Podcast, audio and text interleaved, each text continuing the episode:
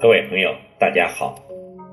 又到了荔枝 FM 五七九四七零又一村电台的广播时间。今晚要为您诵读的是高晓松的微博文坛。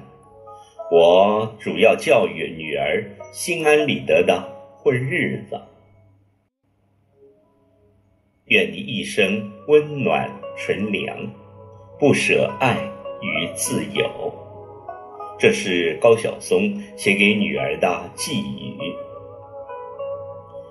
高晓松，音乐人、词曲创作者、制作人、导演、脱口秀节目主持人，有才还有气，也成为了不少人心目中的男神。许多女孩这么想：要是有这么一个老爹，生活肯定很有意思。也会很幸福。现实中的高晓松也确实是一个好爸爸，他经常在微博上分享女儿的点点滴滴。高晓松家的小公主出生于二零零七年年底，名叫 Zoe，在希腊语中，Zoe 是生命的意思。足可见高晓松对女儿的期待与喜爱。现在，足以在某贵族学校上学，颜值高，而且气质出众。最近网络有篇很火的文章，是关于高晓松对于女儿的教育态度和理念，分享给大家。今天要分享的是第二部分。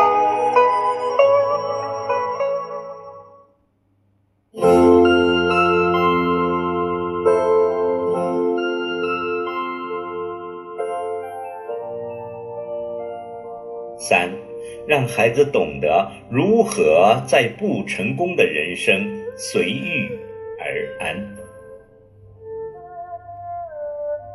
有人问我，让孩子学琴吗？我觉得不一定要学琴，但一定要学多干些没用的事。人和动物最重要的区别，就是动物做的每件事情都有用，为了生存和繁殖；人要做许多没用的事，比如琴棋书画，比如爱与等待。如果一个孩子被教育只能学对升学有用的课，上大学只能干。对就业有用的事，工作了一切都是为了买房买车，生而为人岂不浪费？其实啊，没几个孩子啊长大真成功的，而且成功是命，无法教育。所以最实用的教育是。让孩子懂得如何在不成功的人生随遇而安，无论遭遇到怎样的悲催，都能平静淡然、心安理得的混过漫长的岁月，而不怨天尤人。这时候，那些没用的东西啊，就会变得弥足珍贵。孩子长大了，不会痛苦失落。做父母的。也就成功了。